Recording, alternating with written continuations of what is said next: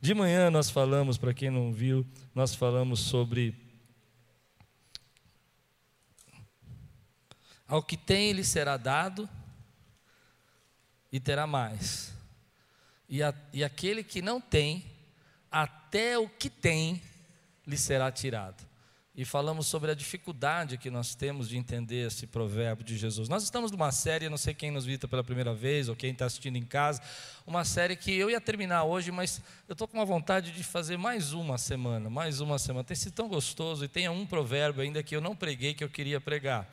Uma série que diz assim: o que Jesus realmente quis dizer quando disse dois pontos, e aí nós estamos colocando alguns provérbios de Jesus, algumas frases que Jesus usou. E de manhã usamos essa, que fala que, até o pouco que tem ele será tirado. E parece uma injustiça você pensar que Deus vai tirar do, do que tem pouco, vai tirar até o pouco que tem. Mas escuta lá, você vai entender o que Jesus quis dizer, e você vai ver que é muito bonito e muito sábio o que Jesus quis dizer. O de hoje é: se alguém quer ser o primeiro, será o último e servo de todos. Vamos ler juntos. Primeiro, levante bem a sua Bíblia, antes que eu esqueça, põe acima da sua cabeça e diga: Essa é a minha Bíblia.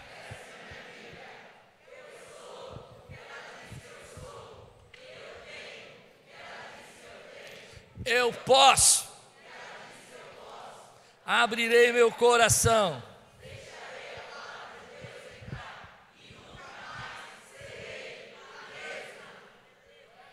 Glória a Deus, aleluia.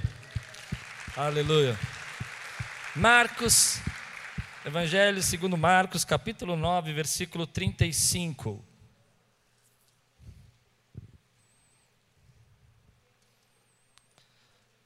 Marcos 9, 35.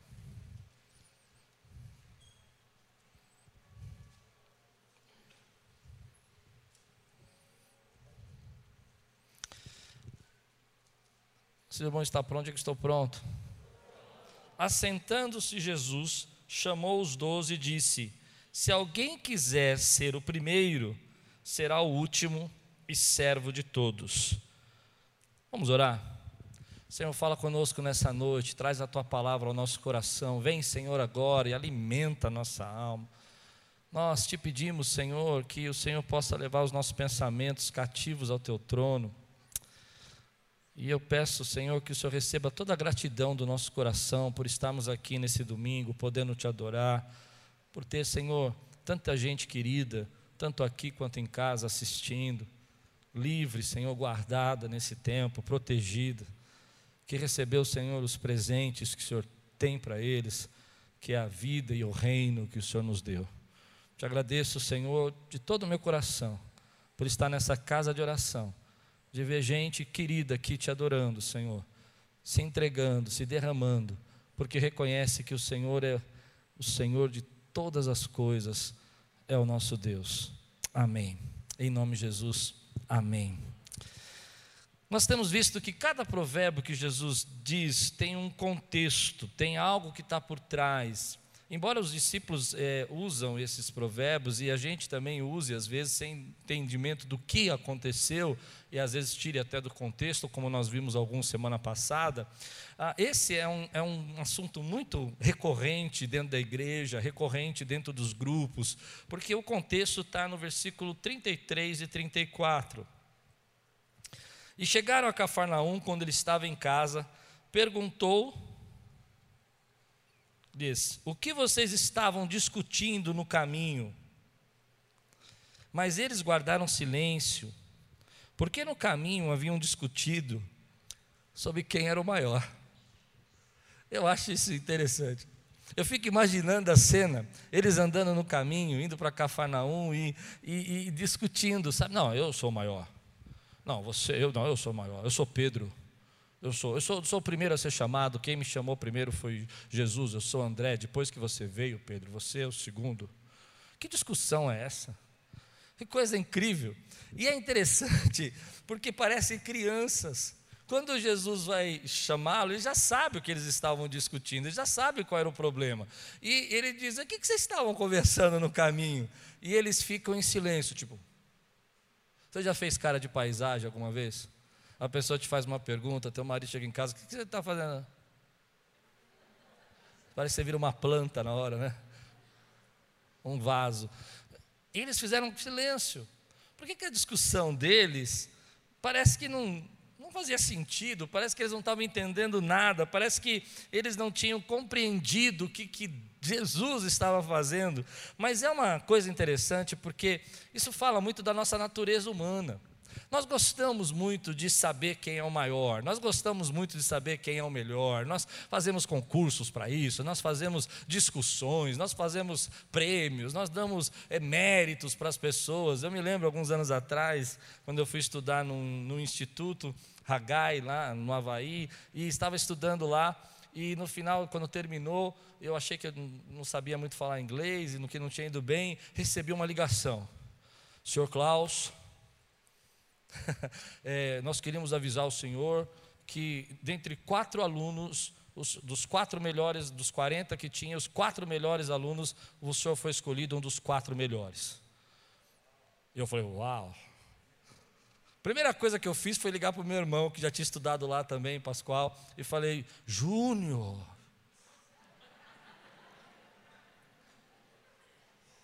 Entendeu já, né? Primeira coisa, eu falei, é, deixa ele perguntar qual foi o, o grau que o senhor pegou, Pascoal. Meu irmão faz 40 anos de ministério hoje, parabéns para ele. 40 anos, parabéns para ele. Parabéns, parabéns, Júnior. Te amo. Aí ele olhou e falou assim: Eu nem sabia que tinha concurso. Não é, eu não sei que concurso era esse. Mas a gente gosta disso. A gente gosta dessas coisas que mostram que a gente está acima, que a gente se compara. E essa discussão deles, às vezes, é muito própria do ser humano, onde nós olhamos as escalas de valores, olhamos aquilo que, que, que consideramos ser melhor. Ah, você tem mais pessoas, você tem menos pessoas, você tem mais talento, você tem menos talento. Então Jesus pega os seus discípulos e põe eles sentados. Tipo assim, é hora da chamada é hora de colocar vocês de volta para o corpo. É hora de colocar, estourar o balão de vocês. E coloca ele ali. E a Bíblia diz no versículo 35: E assentando-se, Jesus chamou os doze e disse: Se alguém quiser ser o primeiro, será o último e o servo de todos. Jesus começa a instaurar aqui um paradigma muito diferente de tudo aquilo que eles estavam acostumados, mas que pode ser tremendo para a nossa vida. Três características essenciais para que você pudesse exercer autoridade. Eu tiro desse, logo dessa primeira frase de Jesus aqui, eu tiro três características essenciais que ele vai mudar o paradigma. O paradigma daquela época era um exército poderoso, alguém mais forte, vem e domina e oprime o mais fraco, e quanto mais mais poder e quanto mais autoridade, mais servos ele tem e mais pessoas para agradá-lo e para fazer aquilo que ele quer. E Jesus fala: não, não, não, pera um pouquinho, eu venho instituir o reino. E no reino as coisas não funcionam assim. O reino é quem tem mais autoridade serve mais. Quem tem mais autoridade se doa mais. Quem tem mais autoridade é servo de todo mundo e não senhor de todo mundo. Eu imagino que naquela época ah, esse impacto tenha sido fantástico. Como assim? Eu não estou entendendo nada. Quer dizer que o senhor é o rei e o rei é quem serve nesse reino e não o rei não é quem é servido. E ele vai dizer isso em João capítulo 13, né? Que ele veio para servir e não para ser servido. Mas é interessante que a primeira característica que eu quero colocar para você que quer viver aí algo novo na tua vida, você precisa entender é que você precisa ter um coração pronto para servir.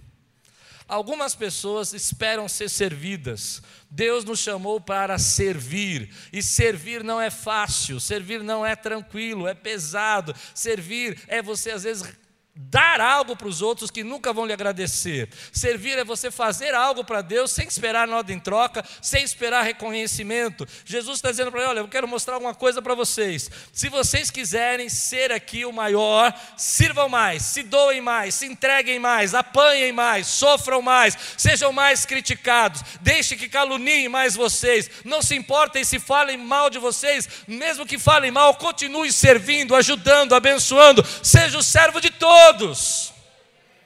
Ele está instaurando aqui um coração, querido, de servo. E nós precisamos ter esse coração de servo, porque nós confundimos as coisas, nós achamos que quando nós vamos receber algo da parte de Deus, nós vamos receber títulos, nós vamos receber cargos, e isso é para que as outras pessoas percebam o quão nós somos melhores que elas. Mas se Deus tem um cargo para você, se Deus tem um título para você, amém, glória a Deus. Mas saiba, querido, que essa responsabilidade aumentou para você agora, porque a partir de agora você é servo. Esse é o paradigma ele está quebrando uma estrutura. Até Jesus não existia nada, ninguém, nenhum filósofo, nenhuma autoridade que tivesse explicado isso. Todas as autoridades diziam: olha, as pessoas gostam de servir, elas querem pessoas de autoridade que possam mandar nelas. Se você já viu um filósofo que fala sobre a, a filosofia da servidão, indico para você estudar sobre isso. É como as pessoas querem abrir mão, às vezes, dos seus direitos de escolha, para que outros tomem a escolha por elas, para que elas não precisem pensar, nem correr riscos e nem ter vergonha de fracassar. E até aquele momento era assim que a autoridade era vista. Mas vem Jesus e diz assim: olha, se você quiser ser um maior, seja o servo de todo mundo. E aí ele vai colocar a segunda experiência, a segunda característica desse líder é que nessa estrutura hierárquica, porque a gente gosta muito disso, a pirâmide é invertida, a autoridade é, é, é fica embaixo, ela que sustenta, ela não está lá em cima. E eu já vou entrar nesse assunto daqui a pouco, mas eu queria que você prestasse muita atenção agora. As pessoas às vezes não entendem que ah, você que foi colocado para fazer algo para Deus, você foi colocado embaixo para sustentar. Nada mais do que um facilitador, nada mais alguém que é um ativador de dons, ativador de projetos, ativador de planos, ativador de propósitos. Eu quero ver você dizer glória a Deus porque eu estou pregando agora que eu nem cheguei no começo, eu estou só introdu introduzindo o assunto. E a gente vive esse paradigma que, que não percebe que nós achamos que vamos receber autoridade e vamos ficar lá em cima. E hoje eu vou pregar aquilo que eu creio. Querido, Jesus está ensinando para nós que é ao contrário. Você que é um pastor, você não pode esperar as pessoas servindo você, você tem que ver quem precisa ser servido. É isso que é ser pastor. Você é um ministro? Você não louva para que os outros vejam as melhores músicas que você quer cantar, o que pode cantar? Você louva para a igreja ser levada à adoração.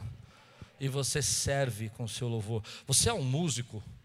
Eu me lembro uma vez aqui, essa história é muito engraçada. Veio um jovem aqui tocar bateria uma vez.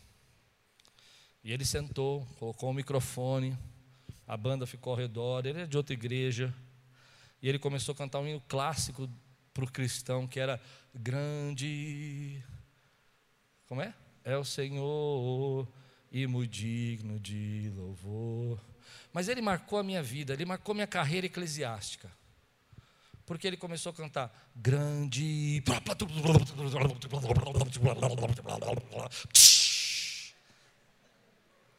E eu estava assim, eu achei que a bateria tinha caído.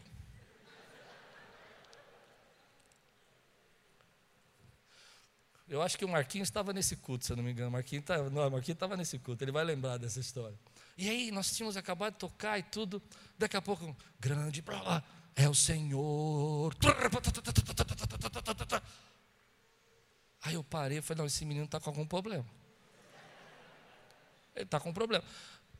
Porque, querido, tudo que nós fazemos não se trata de nós, se trata que os outros alcancem aquilo que Deus quer fazer na vida deles. Se não tiver que tocar, se não tiver que cantar, se não tiver que pregar, se tiver que fechar os lábios e deixar o Espírito Santo batizar, que ele cresça e eu diminua, que o Espírito sopre nesse lugar, que cadeias se quebrem nesse lugar. Porque quando você se coloca na posição de servo, você libera a unção. Ah, você não entendeu o que eu preguei. Você prende a unção quando você se coloca na posição de Senhor, mas quando você se coloca na posição de servo, a unção está liberada para fluir, para quebrar cadeias nesse lugar, para quebrar cadeias sobre as vidas. Então, quando eu começo a entender isso, Eu vou para o terceiro, já você não vai dar tempo. E aí Jesus vai explicar, olha o que ele vai dizer no versículo 36 e 37. Ele diz: Tomando uma criança, colocou-a no meio deles, pegando-a nos braços, disse-lhes: Olha o que Jesus vai fazer, gente. Pensa que é um país, um mundo oriental, há mais de dois mil anos atrás. Aqueles homens não estavam acostumados com as filosofias modernas, com os pensamentos de liberação para as crianças. Ele não era desse jeito. Ele pega uma criança nos braços e diz: Quem recebe uma destas crianças em meu nome está me recebendo. Quem me recebe não está apenas me recebendo, mas também aquele que me enviou. Quem recebe uma criança no meu nome, o que Jesus está dizendo? Olha, está vendo essas crianças aqui? Elas não podem fazer nada para você, elas não podem te recompensar, elas não podem te dar nada em troca, elas não podem pagar pelo seu trabalho, elas não podem declarar sobre você bênçãos, elas não podem fazer você ser notório, mas se você fizer para elas, está fazendo para mim. Jesus está dizendo: no meu reino não tem acepção de pessoas. No meu reino não tem maior ou menor. No meu reino você precisa receber as minhas crianças. E aquilo que você fizer para elas está fazendo para mim. É interessante que esses homens estão ouvindo isso e vem no meu coração uma das grandes lições que eu queria ministrar. Eu até falei um dia que eu ia ministrar isso na igreja. Nós precisamos entender o poder, a autoridade como é difícil você receber algo de Deus antes que você trate o seu coração para receber poder, para receber autoridade. Muita gente recebe autoridade, e eu costumo brincar em casa com minha família, que é como. Já assistiu Grimming, aquele filme dos anos 1980? Entrega a sua idade a quem assistiu aí. Assistiram? Tinha uns bichinhos fofinhos, uns orelhudos uns olhinhos, que era uma graça. Assistiu ou não? Fofinho. Lembra? Ele só tinha, era uma graça. De repente, duas gotinhas de poder de água caíam nele. Se caísse duas gotas de água, eles viravam uns monstros orelhudos com os dentes e garras. Eu costumo dizer que algumas pessoas tem problema de receber autoridade, porque quando recebem autoridade são essas duas gotinhas e as garras, as orelhas, ah, vai se transformando. E, e ela era uma pessoa gentil, ela se torna uma pessoa amarga. Vocês não fazem nada, não ajudem nada. Ela falava: ai, que bênção ter você aqui, antes de receber poder. Depois que ela recebeu, o quê? Você não veio no horário, você não presta. Vocês acham que eu estou exagerando? Quer ver? Vou fazer uma pesquisa aqui. Posso fazer a pesquisa, Lupe? Quem aqui veio de igreja que já teve gente com duas gotinhas de poder? Levanta a mão aí. Vai, não mente, levanta, levanta. Jesus não mente na igreja que vai direto para o inferno. Levanta. Mentir na igreja, abre o buraco já cai lá dentro. Por quê?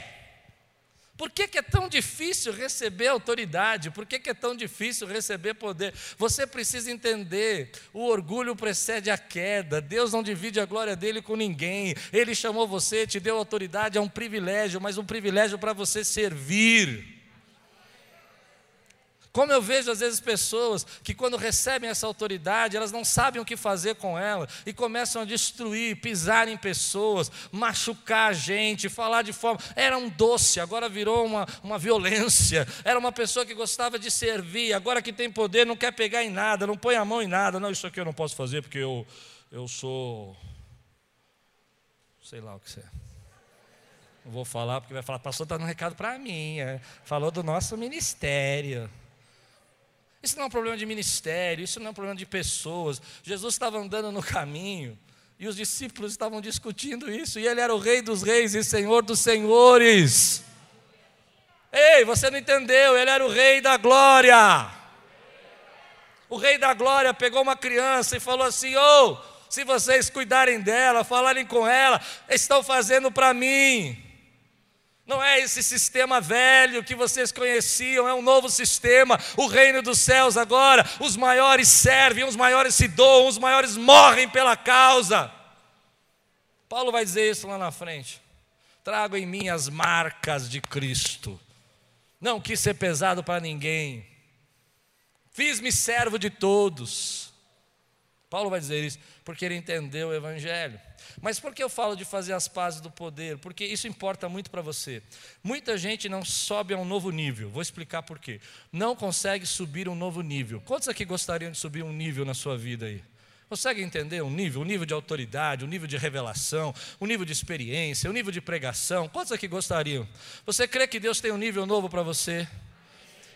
Só pode receber o um nível novo quem aprendeu a lição de lidar com o poder.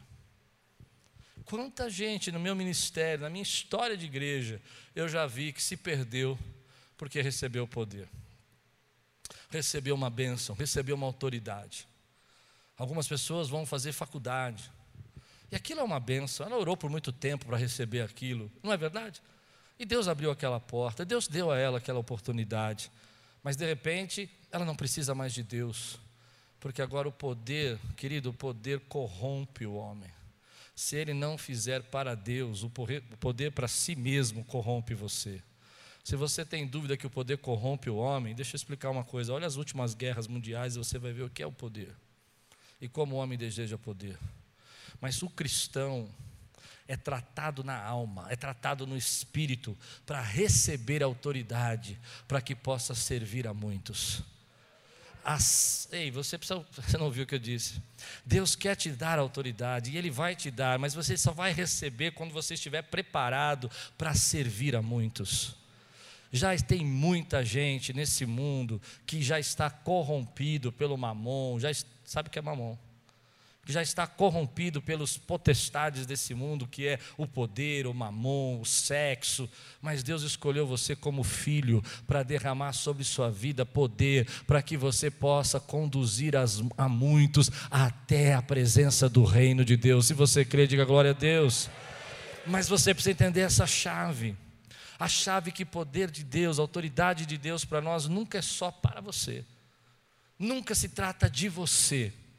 Se Deus está dando mais poder a essa igreja nesse tempo, e Ele está, é porque nós temos uma responsabilidade maior com as pessoas que estão ao nosso redor. Sabe o que eu creio? Eu creio que nós cristãos, quando eu falo cristão, eu falo cristão brasileiro, não falo cristão da Quírios, cristão brasileiro. Precisava aprender uma coisa na pandemia. Nós negociamos valores, né? a igreja evangélica brasileira começou a negociar valores, começou a se envolver em coisas que não deveriam se envolver, a não querer falar da graça, do, falava só da graça e não do pecado, falava só da salvação, no sentido de você está salvo, você não precisa do Senhor. E começamos a nos perder pela quantidade de pessoas que estão se convertendo, que estão aceitando, mas estamos perdendo a nossa essência como igreja.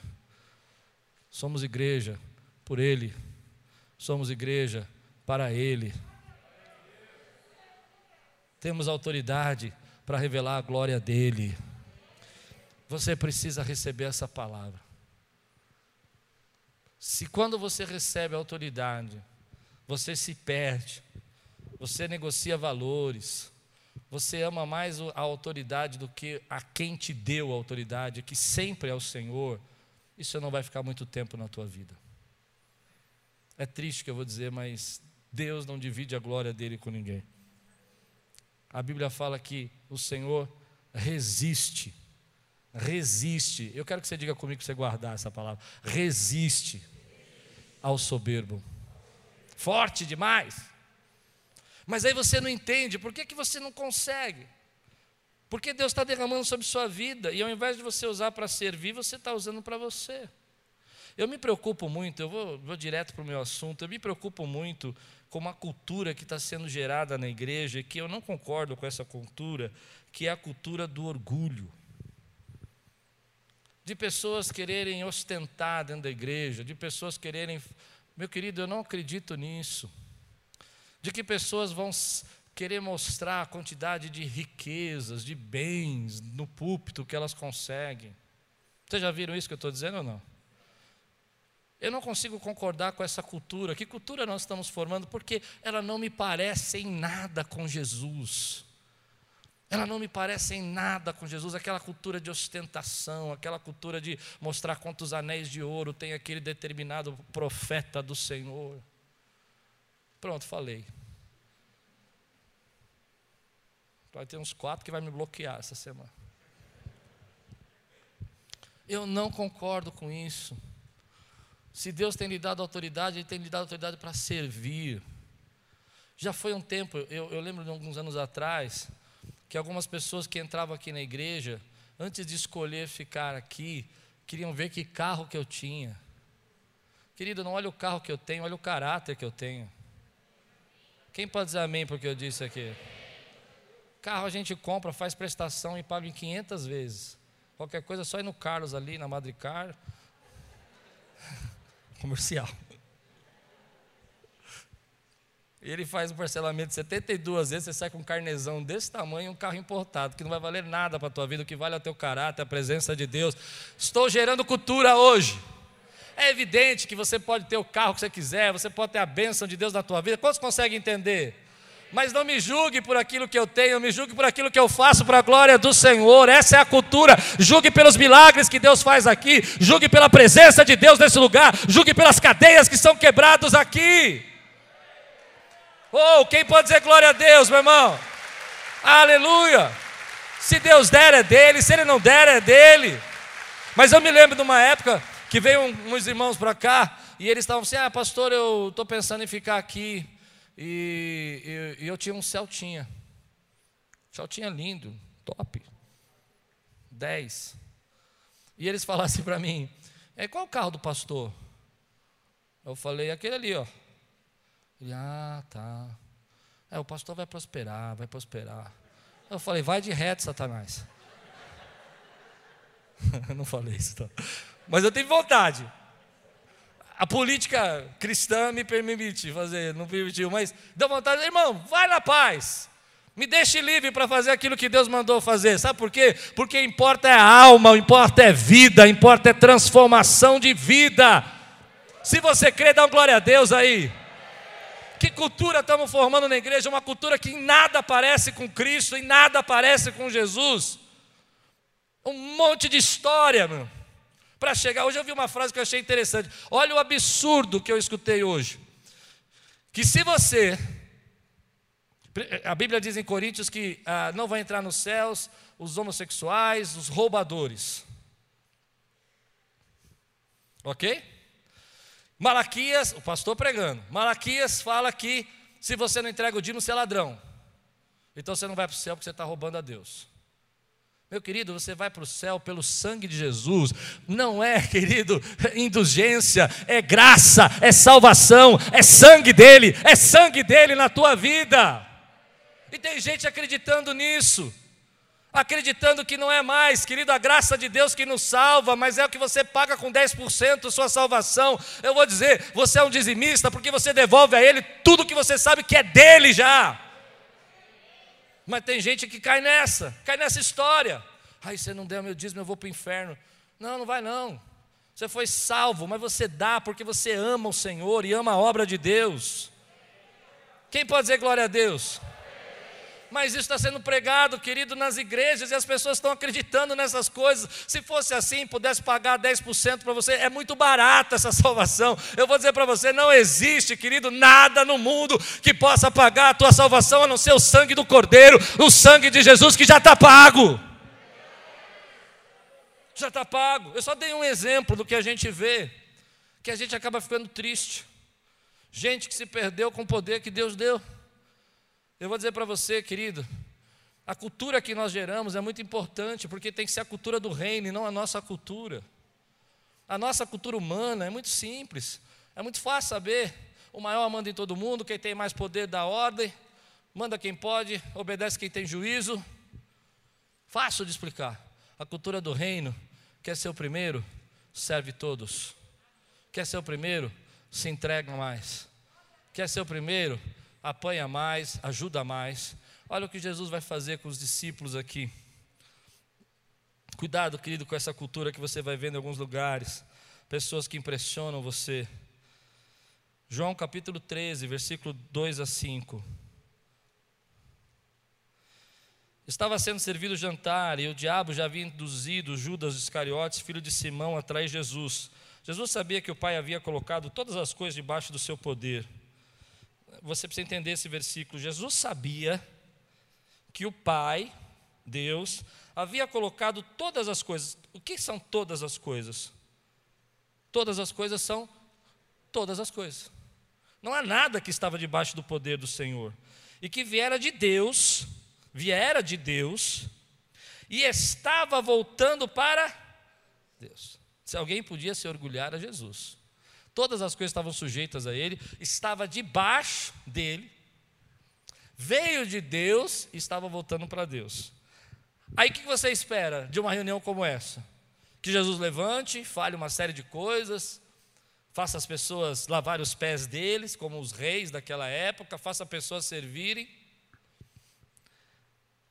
Logo depois disso, olha o que João vai dizer: Assim levantou-se da mesa, tirou sua capa e colocou uma toalha em volta da cintura. eu não sei se você recebe essa palavra como eu recebo, querido. Mas a, a João está dizendo assim: olha, ele tinha completa consciência da grandeza de quem ele era e do poder que ele tinha. No entanto, ao invés de usar isso para que outros viessem a ter ele e o servissem, ele preferiu se levantar, tirar a capa e colocar uma toalha.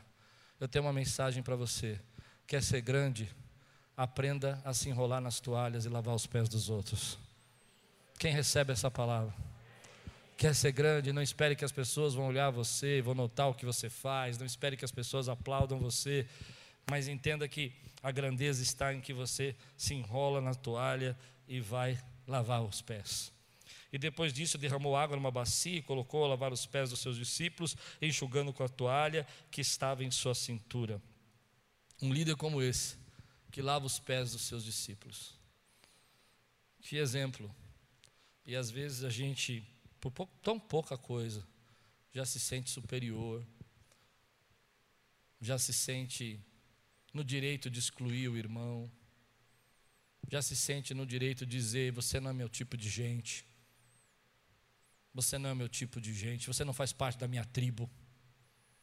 Por tão poucas coisas nós conseguimos fazer acepção de pessoas e Jesus vai dar o exemplo para nós, que ele vai dizer assim: olha, se você quiser fazer e quiser me imitar, aprenda a lavar os pés. Eu fico imaginando essa cena, porque talvez quando você entra numa reunião como essa, nos dias de hoje você não vai entender, mas a, a terra era cheia de poeira, eles andavam em terras são, são batidos, com sandálias, não existiam sapatos fechados e eles comiam deitados, provavelmente fazendo um, um quadrado assim.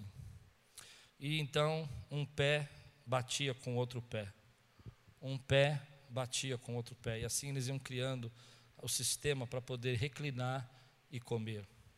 Isso era um jeito de comer naquela época. E eles então ficavam meio rebuçados e punham pão na boca, punham comida, molhavam no prato. Como os orientais às vezes têm costume de fazer. O interessante é que a pessoa conseguia ver o pé do outro, mas nem sempre conseguia ver o seu pé. E aí a pessoa olhava para o outro e dizia assim: Nossa, que pé sujo, hein? Misericórdia. Mas ela não conseguia ver a sujeira que estava no próprio pé dela. Às vezes nós somos assim. Nós conseguimos ver aquilo que está errado nos outros, mas não conseguimos ver aquilo que Deus precisa limpar em nós. Quem é forte para receber essa palavra? Por isso eu acredito que a cultura do reino é uma cultura de mais empatia e menos julgamento. É uma cultura de você entender que nós estamos aqui para levantar você e não para derrubar. Para tirar você do chão e colocar você em alto lugar. Por isso eu creio e prego muito sobre isso, querido, que na igreja não existe hierarquia, somos todos irmãos, uma família. Você recebe essa palavra na sua vida? com autoridades, dons e talentos, como eu preguei de manhã, de forma diferente. No entanto, Jesus sabia que os pés dos discípulos estavam sujos e ninguém tinha lavado o pé de Jesus. Não, você não entendeu. Era muito comum você chegar numa reunião dessa e uma das pessoas servir uma bacia, uma toalha e, por uma cerimônia realmente, lavar os pés dos outros. Jesus falou isso em outro tempo, ele falou em outro, outro texto da Bíblia, ele falou, eu cheguei, você, quando a mulher lavou os pés dele, ele falou, eu cheguei, você não me deu uma bacia de água, você não deixou lavar os meus pés. No entanto, desde que eu cheguei, essa mulher não para de chorar. Lembra desse texto? E Jesus então vai falar para eles: Olha, é, vocês não fizeram isso para mim, mas eu estou fazendo para vocês. E aí no final, Jesus olha para eles e fala assim: Vocês entenderam o que eu fiz por vocês? Então agora façam para os outros. Que chamado, que desafio, que cultura. Cultura de ser simples, a cultura de servir, a cultura de entender que você é vaso de honra quando você leva a graça de Deus para as outras pessoas. A cultura de saber que o teu pé também suja na poeira desse mundo, assim como o pé do teu irmão se suja na poeira desse mundo. Mas que todos nós fomos lavados pelo sangue de Jesus e perdoados pelo sangue dele. Que todos nós temos pés sujos por andar nessa estrada da vida, mas santificados para a glória do Senhor, porque Ele continua lavando os nossos pés e derramando água viva, água viva, água viva, que flui dentro de nós. Esse é o nosso Deus. Eu me pergunto às vezes que cultura estão formando por aí. É uma cultura que não representa Jesus. A cultura que representa Jesus é toalha, bacia, lavando os pés dos outros a cultura que querem mostrar para nós. São coisas que não representam o Senhor. Meu querido, não caia nessa. Isso vai matar você. Durante um tempo você pode até se impressionar, achar que isso vai trazer sucesso para você. Mas isso não traz sucesso. O que traz sucesso, querido, é você servir. E quando você serve, as pessoas te colocam em um alto lugar. Elas reconhecem o valor que você tem pelo seu coração de servo. Hoje eu creio que Deus está trabalhando na tua vida, e eu vou terminar assim, para que você possa receber autoridade e poder. Ah, você não entendeu. Você consegue entender isso? Deus está trabalhando na tua vida para você poder receber algo novo da parte dEle. Quantas vezes eu vi gente ser promovido, receber cargos, crescer, para ficar dois meses no trabalho e perder o trabalho porque não sabe lidar com poder. Quantas vezes você já viu isso na sua vida? Você deve conhecer alguém que já passou por isso, que recebeu um título na igreja, um cargo, de repente virou algo que ninguém consegue nem chegar perto. Já viu isso? Mas isso não vai ser com você, porque Deus vai levar você para um outro nível. Mas para levar, Ele está trabalhando teu coração e preparando você para receber poder. Você já deve ter visto gente que prosperou financeiramente e parou de ir na igreja. Já viu ou não? Gente que recebeu bênçãos materiais e foi promovido por o Senhor, mas não consegue mais adorar a Deus. Isso não vai acontecer com você. Deus vai derramar bênção sobre medida, porção dobrada, porque o seu coração é coração de servo e tudo que você tem é para a glória dele, é para servir, é para abençoar. Tua casa, teu carro, teus bens, tua família, tudo é dele, pertence a ele para você abençoar. Você recebe essa palavra na sua vida? Faça as pazes com o poder, meu querido. Entenda que poder não é para você. Se Deus está colocando você num alto lugar, é para que a luz dele brilhe em você, para que as pessoas possam enxergar a luz dele que está brilhando em você. Eu gosto de dizer uma frase para mim, quer aprender comigo? Eu gosto de dizer assim: Klaus, diga aí o seu nome. Você não tem emanência, brilho, luz própria.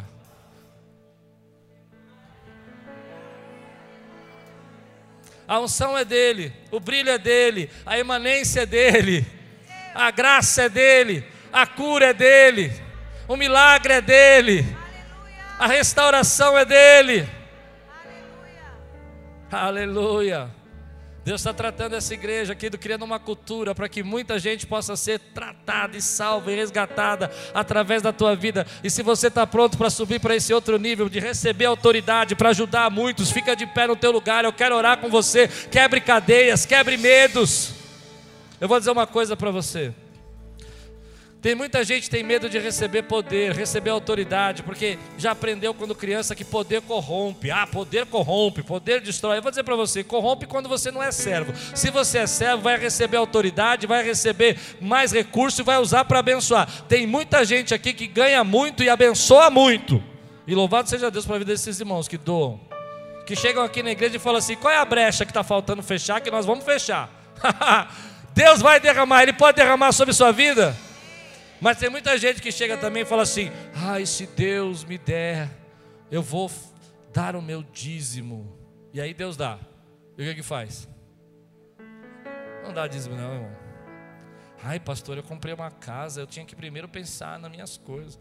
Querido, dê o que é de Deus. Eu não estou falando de dízimo, tá? Estou dando exemplo de recursos porque pessoas se perdem com recursos.